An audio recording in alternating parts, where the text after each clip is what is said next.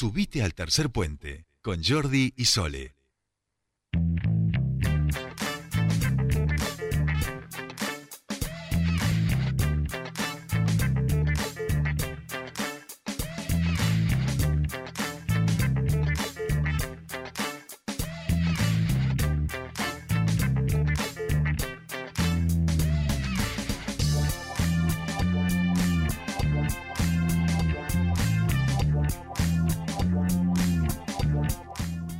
Continuamos con más Tercer Puente y les decíamos que queríamos hablar sobre este tema eh, aquí eh, en relación a este pedido de Yuri contra la fiscal de género, Carolina Mauri, aquella que eh, estaba trabajando en el caso de Guadalupe Curual, la, chica que fue asesinada, que su expareja cometió femicidio en Villa Langostura. Nosotros queremos hablar sobre este tema y estamos en comunicación con el abogado Marcelo Enrique Velasco buenas tardes, bienvenido a Tercer Puente. Jordi, Sole lo saludan.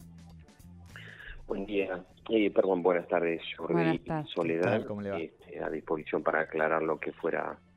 menester relativo al caso. Bien, en principio, bueno, todos habíamos quedado como con una con una sensación de, de, bueno, de, lamentar porque no había forma de obtener justicia porque su femicida eh, murió en el hospital, eh, no había casi formas de, poder ver, bueno, de, ese camino que, que, había llevado a que llevó al, al femicidio de Guadalupe Cural, encontrar como una esperanza en sus padres en, en encontrar justicia y aparece esta posibilidad de eh, realizar este jury a la fiscal de violencia de género y doméstica de Neuquén, Carolina Mauri, y en ese sentido preguntar, bueno, cuáles son aquellos elementos que pueden sostener eh, esta, este pedido de eh, jury hacia la fiscal.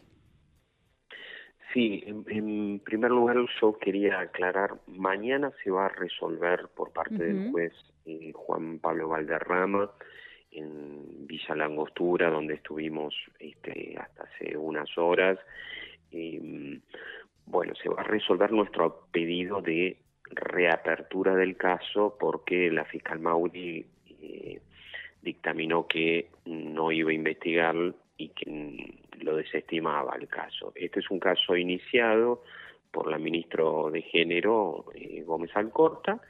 y por quien les habla, patrocinando como apoderado eh, especial de la familia de Guadalupe Curval. Tanto la ministra nacional como quien les habla entendimos que propiciar una investigación seria eh, era una necesidad frente al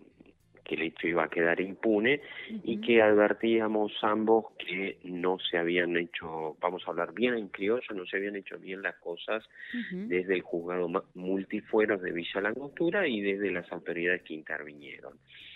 Bueno, la fiscal Mauri no investigó absolutamente nada. Mm, nosotros propiciamos que la denuncia se eh, la presentamos en Villa Langostura y postulamos que se investigara completa en Villa Langostura. Bueno, la fiscal por delegación eh, eh, la, trabajó en la ciudad de Neuquén. Digo, la trabajó, pero simplemente le dedicó 40 carillas que escribió a lo largo de 6, 7 meses donde no practicó una sola medida ni citar a un solo integrante del Poder Judicial, de Villa Langostura, ni eh, como testigo para investigar, ni citar a un solo personal policial o a la familia, tenernos por querellantes, con lo cual, bueno, ahí hubo un error eh, grave, ¿no? De desconocimiento de derecho, no sé por qué este, terminó en manos de una fiscal de género, cuando en rigor de verdad lo que se estaba investigando acá era delitos contra la administración pública, ¿no? La falta de la prestación del servicio público de justicia, la mala administración de justicia y que era nuestra pretensión. Así que bueno, en primer lugar nosotros aguardamos mañana a las 13 horas tener una respuesta que probablemente será favorable. Interín, la familia me ha pedido eh, efectuar una denuncia en contra eh, de Mauri, pidiendo un jury eh, de enjuiciamiento y bueno, yo les dije que aguardáramos, que mm, eh, creo que no me parece que sea lo medular, eh, sino simplemente eh, que la investigación se abra, se abra y que otro fiscal investigue esto, ¿no? O sea, sinceramente fue manifiesto el desconocimiento de derecho de cómo funciona un juzgado eh, multifueros, la, fiscal simplemente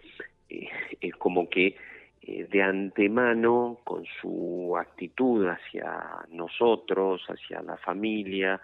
este, la falta de involucramiento y de empatía, este, se dedicó en abstracto a analizar la actividad del juez Videla. Y al igual que el juez Videla, hoy yo le puedo decir que el juez Videla jamás la conoció personalmente, ni en forma mediática, ni a través del Zoom, a eh, Guadalupe Curual, ni a Juan Bautista Quintriqueo, con lo cual ha firmado y ha delegado en terceros mm, sin asumir la, la responsabilidad que, que, le, que el código y las leyes le, eh, le acuerdan. O sea,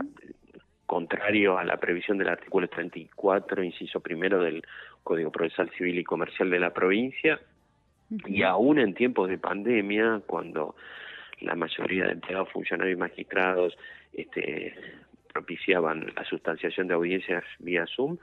este, bueno, directamente jamás la conoció, ni a Guadalupe ni a Juan Bautista Quintriqueo.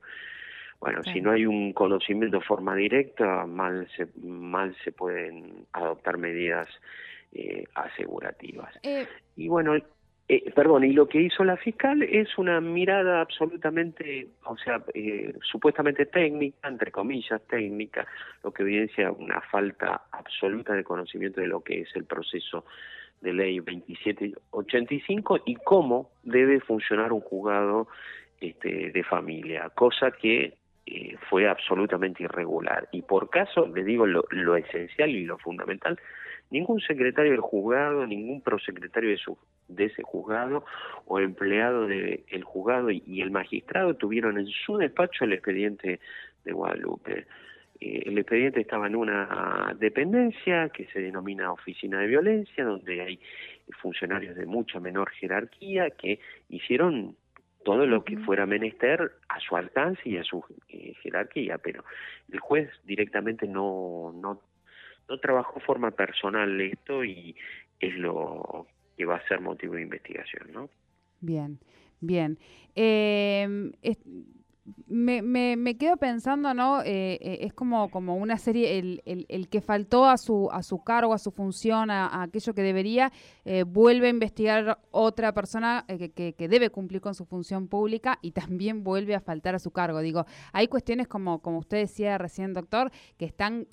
probadas. Digo, no, no hubo intervención de el, quien en ese momento era juez, hablamos del juez Videla, quien renuncia, luego tiene que ser investigado y la doctora Carolina Mauri prácticamente, eh, o sea, bueno, dicen no no hay mérito para que para declarar eh, eh, que, que, faltó a sus a sus deberes de funcionario público y se pide que y en esto corríjame si me equivoco en esta en esta en este relato de los hechos piden el apartamento de la fiscal y tampoco creen que amerite que esto sea así. Es, es ese es un poco el resumen y el relato de, de lo que va ocurriendo sin ninguna explicación prácticamente.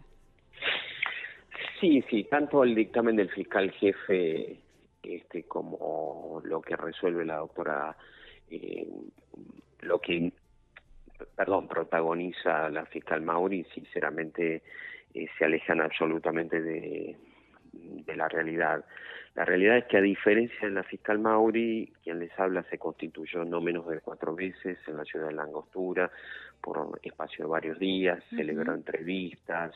practicó pesquisas, habló con unos y otros, con integrantes de la familia, y pudimos llegar a una conclusión claramente en un sentido de que merecía ser investigado esto y que habían incumplimiento de deberes de funcionario público, tanto con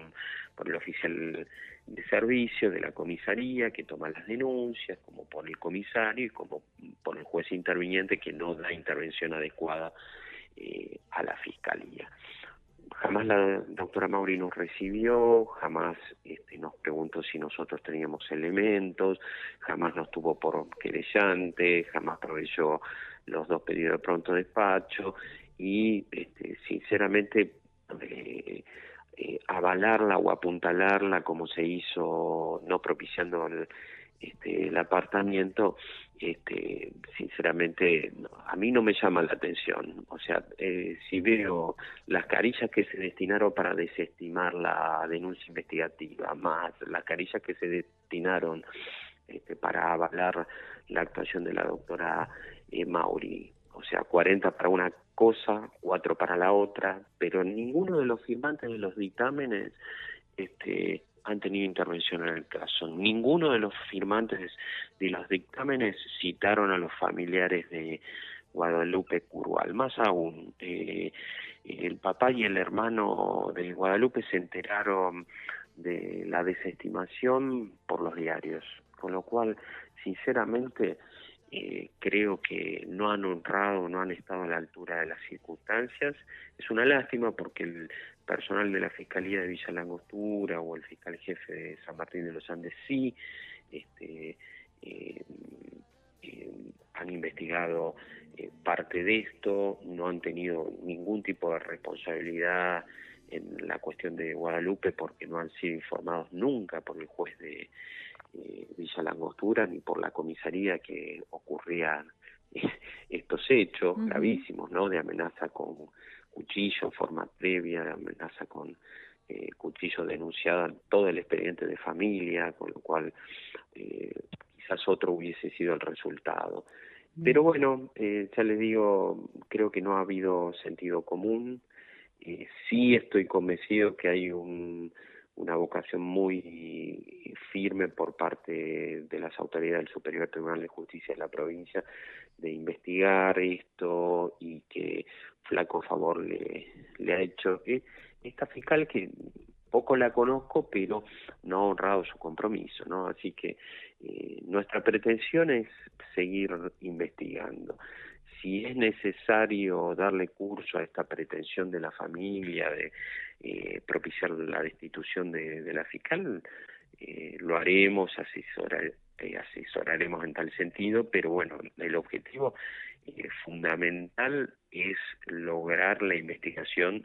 de qué es lo que se hizo o lo que se dejó de hacer en el caso de Guadalupe Cural. Yo soy un convencido que de haber actuado bien, probablemente el resultado lesivo o muerte no hubiera acontecido, este, pero no porque hago un pronóstico, sino porque habían elementos como para disponer el arresto, la prisión preventiva, este, en el marco de un proceso penal de, este agresor por la reiteración y por la comisión del delito de desobediencia a una orden judicial violación de domicilio y amenazas con arma. Eh, todas estas, eh, estas circunstancias fueron eh, puestas de manifiesto por la jovencita de 20 años en no menos de cuatro oportunidades entre el mes de enero y febrero de este año. Y bueno, y no el, el juez no obró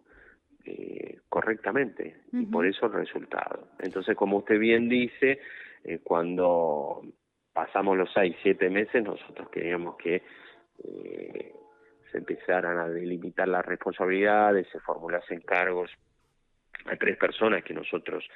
sindicamos, juez este, Videla, comisario Alfaro y oficial Chevenes, este, y también que investigar a toda la actividad del personal eh, de, los funcionarios del juzgado, ¿no? Eh, bueno, no, en prima facie eh, la doctora Mauri tiene sobre su escritorio